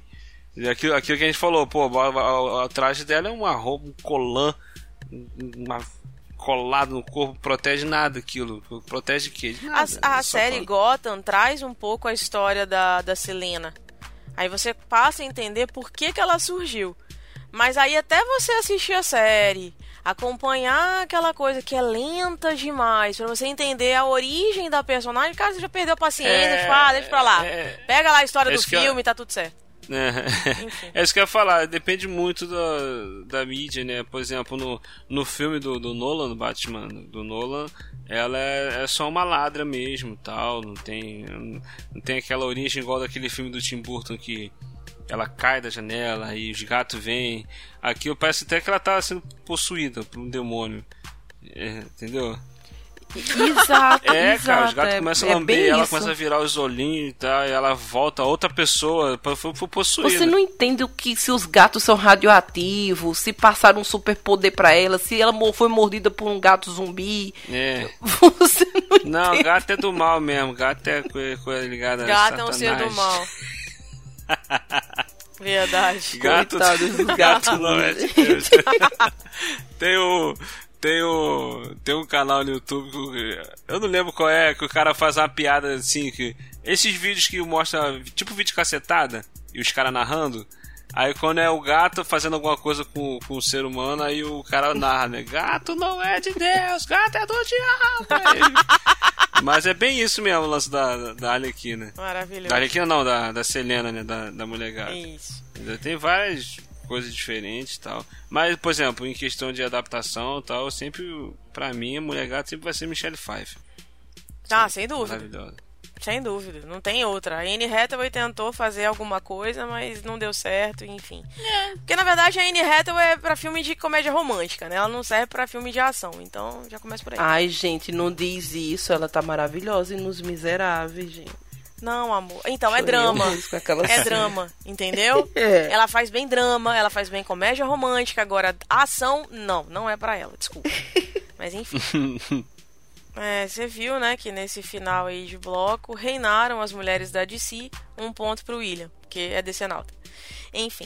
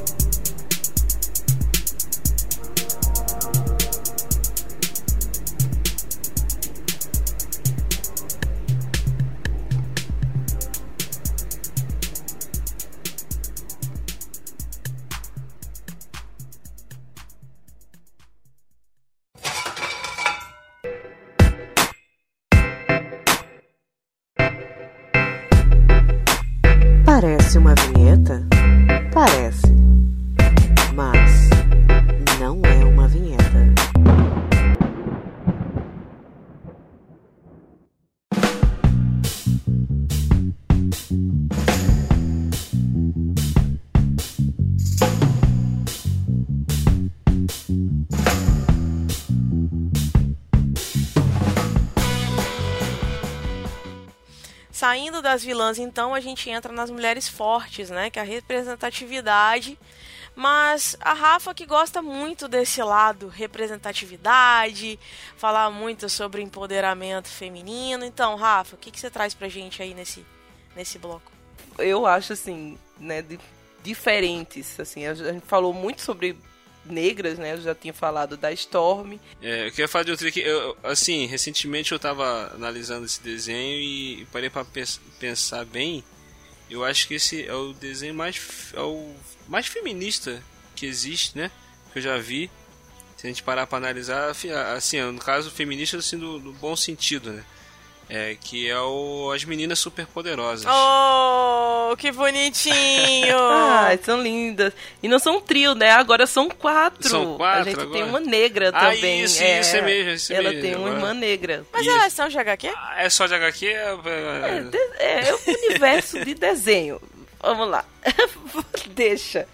Porque elas são realmente Elas muito são É fofas. porque se você parar bem, ela- elas são super heroínas, elas são fortes, né? elas são super poderosas, o nome já diz dela, entendeu? E, e, cara, tudo isso que a gente falou aqui, elas não são sexualizadas, entendeu? Elas é assim, ela- elas mostram realmente que elas são capazes de fazer o que, o, o que elas querem, elas têm habilidades e elas é, de certa forma são vistas meio como crianças, são pequenas, novinhas e tal, e ainda assim elas conseguem ir lá e combater e tal. É, tem até um, um, um, um episódio é, delas que elas chegam a, a, lutar uma competição com um, uma, uma liga de super-heróis, entendeu? Que é, são só homens, só tem personagens masculinos, entendeu? E, e, os caras, tipo assim, são machistas mesmo, cara. Tá? E elas vão lá, lutam com eles e ganham deles. Entendeu? É, que os caras, e, e é, é, aquela parada, tipo assim, todos eles são fortões, viris, aquela coisa, tipo, bem grandão, né? Tipo, bem. Coisa de. Vai ver, quadrinho, o herói é sempre fortão, másculo, não sei o que e tal. E, e, elas vão lá e combatem, lutam contra eles e tal. E esse desenho também é um, são umas heroínas bem bem bacanas, essas mulheres bem fortes. É bom Cara, lembrar como delas. é que você vai levar a sério um desenho que tem um, um vilão chamado Macaco Louco? Não dá. É, o Flash tem o gorila. O Flash eu tem o prefiro. gorila. Gente, eh, se vocês. Pô, fala eh, sério. Eu acho que perto do macaco. Ou perto do É ele. ele. Ou é ela. Ou ele. É ele. É ele. É perto do ele. Cara, Ele que, é o, que o vilão demônio, fantástico. né? É o gramunhão. Só. É o demônio, é o, de- o demônio. Gente, é, olha, menção honrosa, tá? Que procurem, procurem ler um pouco sobre elas. Riri Williams vai ser a nova Homem de Ferro, de- nova Homem de Ferro, percebam a coisa. Que Isso, é é. a Iron Hearth. É uma, é uma personagem negra, Iron né? Heart. Uma personagem negra, né? Exatamente, é uma criança. Ela, ela vai ser a nova, ela vai ficar no lugar do Homem Nome de, de Ferro. Ferro. Ela é uma menina negra. É, ela é uma menina negra, pobre, que é um super gênio. E ela constrói uma armadura do- imitando a do Homem de Ferro sozinha. O, o Tony Stark se apaixona, enlouquece, e aí ele começa a treinar ela para ser a nova, o novo Homem de Ferro, entre aspas. E a outra que eu queria dizer, tem várias, gente. Tem a Kamala, É. que agora para quem tá todo mundo animado para assistir é, a a Marvel, né, a, a Capitã Marvel, tem a Kamala, que é a Miss Marvel. Ela é uma menina que também é- ela é enlouquecida pela Capitã Ela é Marvel. muçulmana. E aí ela sofre um, ela tem um gene mutante, tá? E ela sofre um, um acidente lá e ela vira a Miss Marvel e ela é muçulmana. Então, também é muito diferente. E tem a Faith, que ela não é muito conhecida, mas ela é a primeira super-heroína obesa, que é incrível também. Ela é Eu já vi algo sobre. Eu já vi sobre essa daí. eu comecei a ler coisas sobre ela agora, mas eu tô meio que apaixonada. Que é uma, uma heroína gorda. Ela é uma, uma repórter obesa e muito geek. E ela descobre que ela tem poderes telecinéticos e depois descobre que ela tem super força. E não é nada sexualizado, né? Primeiro que ela foge completamente dos padrões de beleza socialmente estabelecidos. Então ela usa um, um traje que cobre muito o corpo dela, mas eh, não precisa, entendeu? Não, e, e o, que é, o que eu gosto muito da Faith é que, assim, não é que ela seja uma super heroína gorda e que a todo momento o quadrinho fique mostrando isso, entendeu? Ou ela é gorda, ela é gorda. Não, não é uma coisa que passa despercebido, digamos assim. Não é uma coisa que o- a própria fala da personagem ou a própria fala das pessoas que estão ao redor dela fiquem marcando. Não, ela é gorda. Ficam insistindo nesse Exato. assunto, né? A personagem só é, é só um detalhe. Exato. É como se não fosse nada demais. Entendeu? Não é. Não muda o que ela é, não muda ela ser uma super heroína, não muda ela mudar, é, ajudar as O que pessoas. de fato não é nada E- demais. né? Exatamente, que não é, de fato não é nada demais. Mas por ela ser a primeira super-heroína gorda, sabe, chama a atenção. Porque definitivamente quebra aquele padrão de uma mulher super sexy, sabe? Porque e ela é bonita. Ela é muito bonita. Só que ela não é sexualizada de forma nenhuma e rompe esses padrões de beleza estabelecidos. Então, assim, é muito divertida, ela é muito engraçada, sabe? Ela passa por coisas, é, é, foca muito no cotidiano dela também como repórter e como geek, sabe? Você vê ela acompanhando outros qu- quadrinhos, ela, ela encantada por outras heroínas. É muito divertido a Faith, sabe? Eu, ela tá pra virar filme e eu não vejo a hora que chega o filme dela pra eu ver como é que vão trazer isso pra telona. Bacana. Mas é, eu, eu tô apaixonada pela Faith. Um- Uma coisa que é interessante, assim, é que o. Agora tá tendo essa coisa das cotas, né? Cotas em faculdade, cotas no cinema, e agora até cota no cinema. E aí agora estão trazendo a questão dos negros pro cinema, né? É, a gente já abordou isso, inclusive, no, no cast lá da representatividade negra, no, aqui no WilhoCast. Se vocês tiverem oportunidade de ouvir, escutem. Inclusive tem a Rafa aqui com a gente nessa discussão. E aí, é, essa questão da- do negro no cinema é, me chamou atenção pro, pro Deadpool. Que trouxeram a Lucky, Maravilhosa. que é uma garota que não tem poder É, nenhum, ela só mara- tem o poder da sorte. E, e que Ela é poder da maravilhosa. sorte, né, meu bem? E, Né? E ela é da negra. Da probabilidade, né? Ela, Não ela é, consegue cara, tipo- fazer as coisas. Exato. da- da- é, a probabilidade as coisas vão Exatamente. funcionar pra ela, vai dar certo pra ela. Gente, e, e que, e que coisa, que coisa maravilhosa é Exatamente. aquele diálogo dela com o Deadpool. Qual é seu poder? Eu tenho sorte. Sorte não é um poder. Sorte é um poder. Não, sorte não é um poder. Sorte é um poder. Eu vou provar a você que é um poder. No final tá todo mundo morto e só ela viva. Então, sorte é um poder. Entendeu? sorte é um poder. E ela é linda, sabe? Maravilhosa. Cabelo afro. Maravilhosa.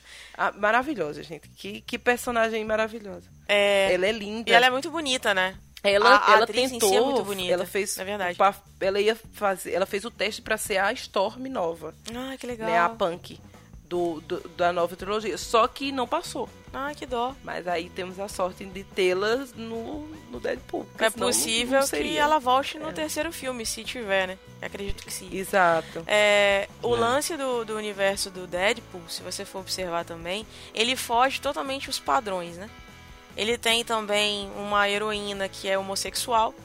Se você for Uhum. observar ali, aquela garotinha que anda com o Colossus no primeiro filme, ela volta no segundo e ela tem Uhum. uma namorada. Uhum. E, e é muito legal isso, cara. Tipo, nunca vi um. Assim, tão explícito, sabe? Nós temos no mostrar universo um- DC. O William que me, corri, que, que me corrige, mas uma, do- um- alguma das mulheres do universo Mar, eu, eu- do, do universo do Batman é homossexual a- assumida. A Batwoman. A Batwoman, A Ba- a ela Batwoman. é a- assumida. A Mística também. Ela tem um relacionamento com um E a Batwoman vai, vai aparecer na série do. do Pois é, do- ela do é, ela é homossexual assumida. Vai E aí temos a Mística também com um relacionamento Isso. homossexual assumido. E a Era Venenosa com a Arlequina. Também tem um relacionamento homossexual por um bom O que eu tempo. quis dizer é que, assim, a questão de trazer isso pro cinema, de forma explícita, sabe? A gente não tinha Uhum. isso. A gente tá tendo agora por conta dessa dessa luta, né, dos, do, do público LGBT. Representatividade Exato. LGBTQ+, Estão trazendo né? isso também, assim como a, a questão dos negros que aumentou, enfim. Então isso é muito legal, que tá dando oportunidade para todo mundo. É, e, e- e eu não sei se eles vão abordar isso no cinema também, mas a Mulher Maravilha ela tem um pouco disso também, porque ela é uma mulher ela é bissexual, porque ela É, cresceu num ambiente exatamente. onde só tem mulher, não tem homem. É, exato. E, gente, uma, uma coisa Não, existe, não Mas no existia primeiro homem. filme já fala isso. No filme, É, no primeiro é, filme, né, e- dela. Foi bem sutil. É. foi bem sutil. E é é. bonito aquela, aquela cena Mas dela, do, do, da Mulher Maravilha, que eu acho interessante que é o seguinte. Ela, quando ela tem um contato a primeira vez com o homem, qual era a, a, a ideia? É de que ela não estivesse preparada para ver aquilo. E ele fica todo encabulado e ela diz, eu sei o que você tem. Sabe? Eu, eu, sei, o- eu sei o seu corpo, eu conheço o seu corpo. Ela fica, como assim? Ah, eu, eu aprendi. Li nos livros. Sabe, eu, eu não sou inocente, eu sei, eu sei, sabe, ele fica assim, mas você sabe o que é. Claro que eu sei, eu sei o que é fazer sexo, entendeu? Ela não é inocente. Sim. Ela, ela é muito empoderada, ela conhece o corpo dela, ela conhece o que é o sexo, e, e ela não é porque ela foi criada só com mulheres que ela não vai conhecer o sexo masculino. Exatamente, exatamente. Sabe? Eu acho isso muito interessante. Eu achei aquele, aquele diálogo maravilhoso. Porque ela deu uma tapa na cara do cara, sabe? Que ele tava assim. Ah, ah, ela vai olhar meu corpo, sabe? Todo se sentindo. Ela diz: "Hum, tô pouco lixando porque tá aí, sabe? É, Tem, tem, Já- tem um, em um dos diálogos até fala que, tipo assim, a gente não precisa de homem. Exato. Na verdade, os Sabe, homens são bom, apenas para reprodução. Nós podemos fazer tudo o que queremos sozinhas. Gente, Pois- Dá um beijo nessa mulher e vai gente, embora, pronto. Sabe? Que, enfim. que, que fala maravilhosa, né? Então é assim. não- Não, estou dizendo que. Gente, eu não estou dizendo que homem serve só pra isso, tá? Mas o que eu acho interessante é você trazer isso pra tela e trazer isso pro universo dos quadrinhos de mostrar uma mulher dizendo, cara, a gente tem. A gente, Gente. fica com homem porque quer. A gente não fica com homem porque a gente é obrigado e porque não tem A opção. Rafa gente se explicando Maravilhoso. Aqui, ó, eu tô só É, explicando que porque homem não serve só pra isso não, que é tá? Mas. Eu Maravilhoso. acho que é necessário, né? Maravilhoso. Pra que não fique a ideia de que a gente tá dizendo que homem Né? só serve pra isso. Não, gente, homem não só serve pra não, reprodução. o William tá? até ficou calado. É bom que você é bom que você entenda. É bom que se entenda que é, é- ela tem o direito de. Ela sabe que o corpo é dela e que ela pode ter um homem porque ela quer e não porque ela é obrigada ou porque é a única opção. Exato.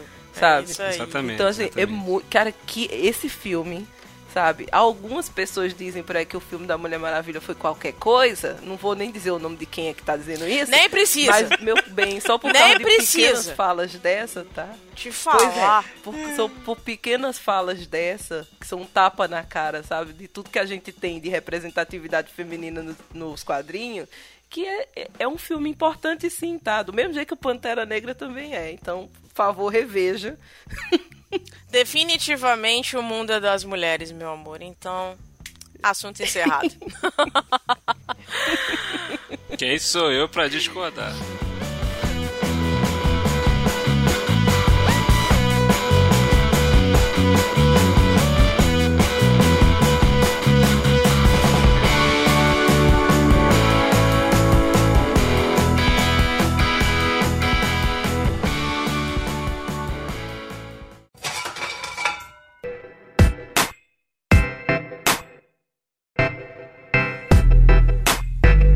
Parece uma vinheta? Parece. Mas não é uma vinheta.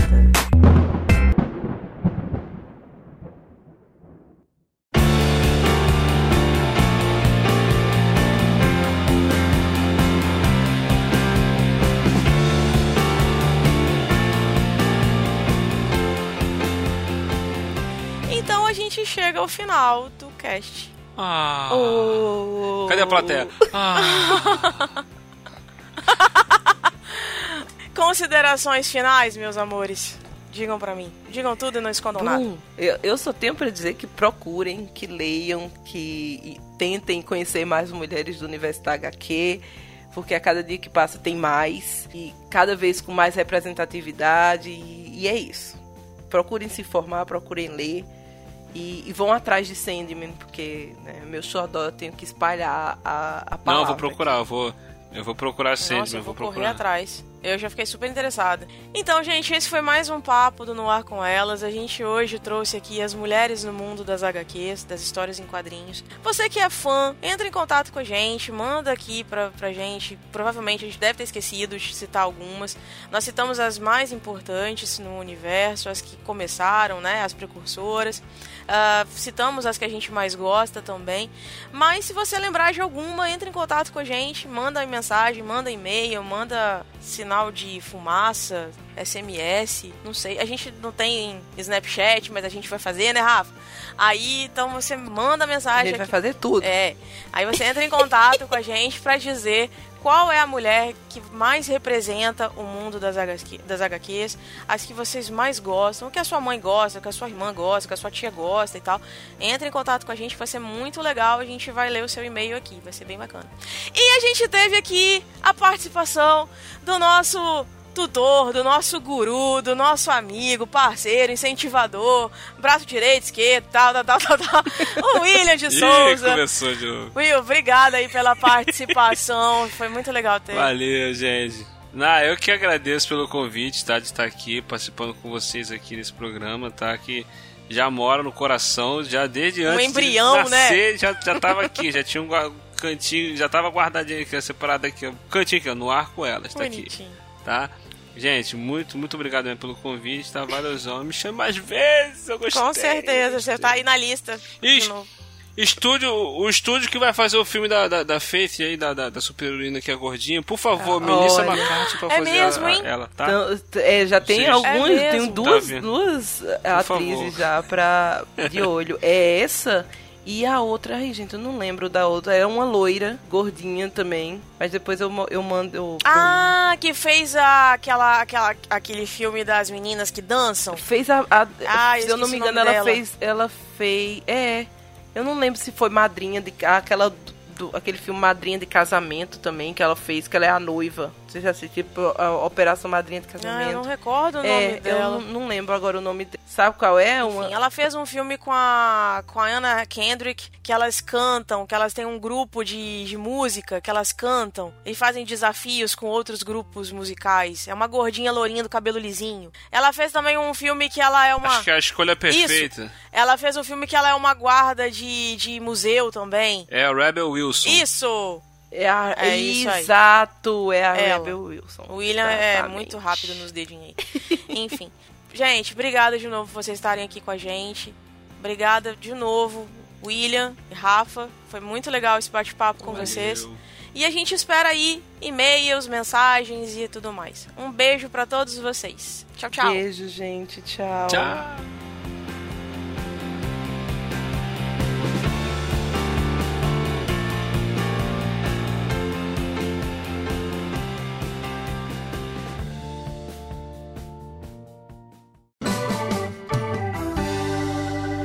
E-mails no ar com elas.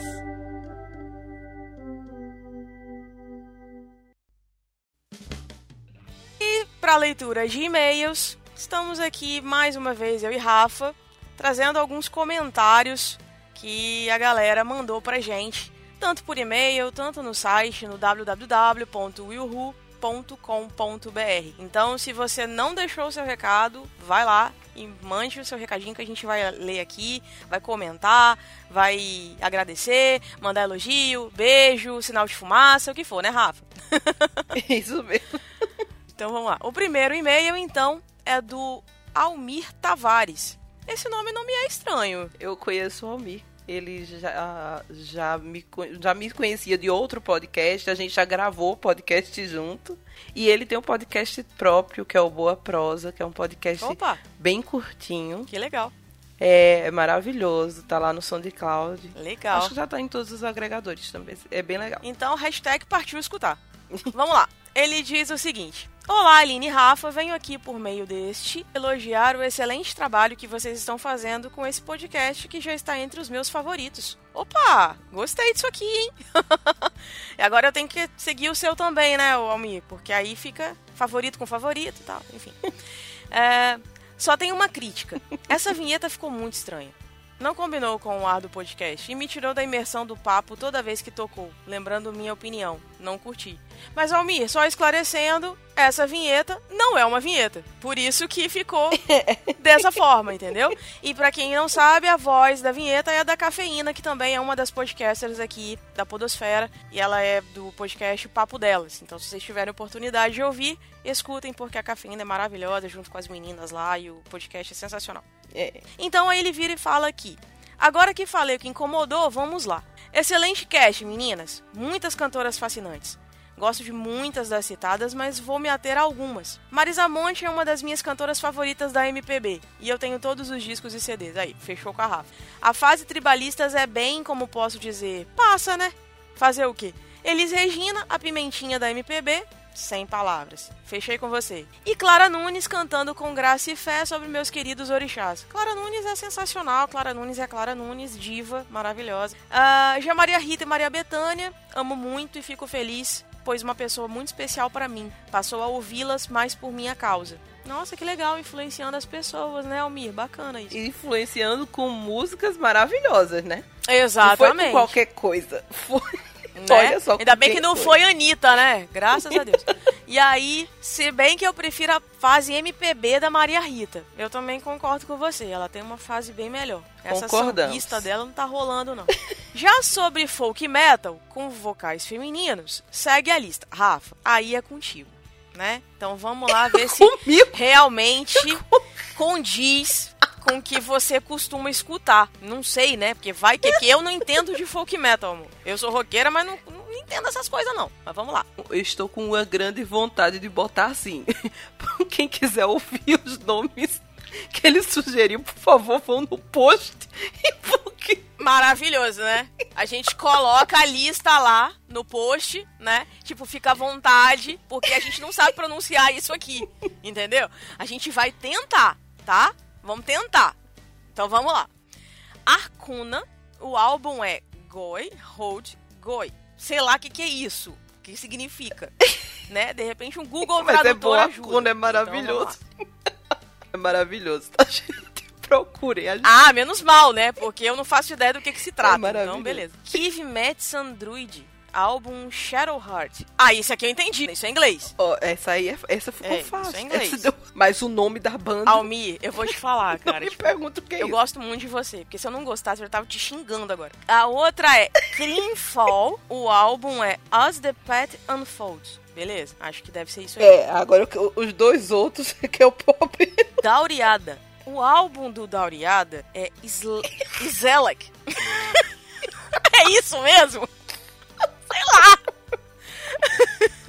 É isso É aí. Mid Midnight Soul e o álbum é Nordius. Ô Almi, olha aqui, manda um áudio, pelo amor de Deus, cara, porque não dá. Obrigado a mandar um áudio lendo isso. Isso aqui, isso aqui é sacanagem com a gente. justo. Sério. A gente não entende essas coisas não, cara. Eu acho justo que ele manda um, um áudio dizendo como é que pronuncia Por favor. coisas. Aí ele coloca aqui. Bem, é isso, meninas. Excelente podcast e sucesso. Um abraço pra Aline e um cheiro na Rafa. PS, nem fiz a piada, Rafa. Beijo e até. Não entendi. O Almi, ele pegou uma doença feia que vem de um outro amigo podcast chamado Wagner Freitas, que gosta de umas piadas muito infames. E aí, ele me veio com uma piada do gênero. Ah, estava a a Aline e a Rafaela no bar, e aí a Aline chegou e disse assim: Rafa, você quer uma bebida? Eu pago uma. Essa é a piada. Aline, eu te amo. A gente tem o mesmo humor. Putz. Que eu não me não consigo achar graça. Então, assim, eu disse a ele que se ele fizesse essa piada, eu ia morrer. E aí ele disse, eu não fiz a piada, mas citou. O que me obriga a explicar o que, por que que ele citou. Então, continuou fazendo a piada. Tá. Horrível. Horrível. Eu simplesmente não sei o que dizer. Eu só sei sentir. Não diga, vamos pro próximo e-mail. Pronto. De quem é o próximo, Rafa? O José Neto deixou um comentário pra gente e ele diz o seguinte: Olá meninas, do Noar com Elas. Parabéns pelo programa. Yay. Obrigada ao Will por me apresentar o podcast de vocês. Achei bem interessante a abordagem feita nesse primeiro episódio. Com certeza, com o tempo, esse será o pior programa que fizeram, pois a tendência é sempre melhorar. Ainda bem, né, Rafa? Claro que tem alguns assuntos que foram abordados que eu não concordo, mas ainda bem que somos diferentes e temos gostos diferentes para podermos nos respeitar e assim conhecermos as opiniões dos outros. Parabéns por esse comentário, meu bem, porque, né, respeito à opinião alheia já é já merece Com certeza. uma salva de palmas. Eu amo podcast e sempre gosto de conhecer novos podcasts. E o de vocês com certeza vai estar sempre no meu agregador. Opa. Durante o programa, no minuto 21 e 47 até o minuto 24, o som ficou meio picotado, com problemas no áudio. Nada que não deu para entender, mas é só uma observação que estou fazendo. Outra sugestão seria bom se vocês colocassem um pequeno trecho das músicas que vocês estão falando no fundo, só para quem não conhece a música se ambientar mais. Parabéns, sucesso para todas e estou aguardando o próximo episódio. É Exor José Paulo Neto, 45 anos, Uhum. analista de suporte mainframe de Brasília. Bom, José Neto, deixa a gente só te contar uma coisa. Primeiro, eu tenho que pedir desculpa aos ouvintes e agradecer muito a Aline, porque o problema no áudio foi do meu, da minha gravação. Tive um um desentendimento, o meu, meu headset não está querendo colaborar com o, o notebook, mas isso não vai acontecer mais, Tá de sacanagem. né? Não vamos, não vai mais acontecer. Tá trolando a gente. Não vai mais acontecer, já tá tudo resolvido, não vai mais ter esses, esses cortes. E a Aline foi muito paciente, foi absurdamente é, é, generosa, porque eu tenho certeza que tirou muita paciência dela pra, sabe, para fazer a limpeza do áudio, tentar resolver e não limar o que a gente tava conversando. Então eu agradeço a Aline e peço desculpa aos ouvintes, não vai acontecer novamente. A gente preza por um áudio bom, tá? Então, é isso. E com relação só a essa questão do pequeno trecho de músicas, é porque, José, é, se a gente for colocar os trechos das músicas, eu acho que teremos problemas, Uhum. não é, com o Spotify. E porque, né, temos que pagar lá o ECAD, essas coisas todas. E aí não rola, meu bem, porque não estamos ainda com essas possibilidades financeiras. A gente mas, não é rico ainda, mas né? Então, tá- sim, a gente precisa do padrinho, Exato. que vocês podem ajudar a gente. Olha só que legal, a gente tem a, a campanha do padrinho. Se vocês ajudarem, a Pois gente é. pode pagar os direitos autorais do povo das músicas. Olha só que legal. Só que aí a gente vai gastar muito dinheiro, né? Então, não, melhor não. Melhor a gente Pois- continuar do jeito que é. tá. O que a gente pode fazer é, na próxima vez que formos falar de músicas, eu e a Aline, a gente tenta colocar lá no post as músicas que a gente falou. O nome das músicas. É, porque aí Exatamente. vocês vão dar Melhor. uma procuradinha. Mas infelizmente, assim, como a gente só tem trilha branca, não vai dar pra usar. E não vai dar pra fazer A isso. gente pode tentar cantar também, Só Rafa. O que, que você a acha? explicação por que a A gente... gente pode cantar. é, po- mostrar os é, nossos dotes. Pois é. Um trechinho pequeno. Gosto disso. Um, pouco, um trechinho pequeno pra não assustar os ouvintes, porque eu assustaria o ouvinte, não é? Você não, meu bem, mas Deixa eu... de ser boba. O ouvinte vai dizer, por favor, por Oh, favor, meu nunca Deus. mais. Eu acho que ele vai pagar pra não me ouvir cantar. Oh, meu Deus, eu não dou Eu conta. tenho certeza. Não, gente, não- ignora isso aí, ignora. E a gente tem só a agradecer também a vocês que comentam, que escutam a gente, que dão feedbacks, que vêm falar com a gente no privado, ou até mesmo lá no grupo do podcast do, do Will Who Cast, né? A gente tá no Telegram, se você não ainda entrou, por favor, entre lá, vem conversar com a gente. A gente tá lá diariamente. Se não tá eu, o Clayton, o William, a Rafa, a gente vai ter outros ouvintes lá para trocar ideia também, para comentar, para conversar. Nós também estamos nas mídias sociais, no Facebook, no Twitter, a gente tá no YouTube, a gente tem Instagram. É isso aí. Se vocês quiserem entrar em contato com a gente, www.willhook.com.br ou no arcomelas@gmail.com. É sempre bom ter uns comentários de vocês aqui, os recadinhos. Até a próxima.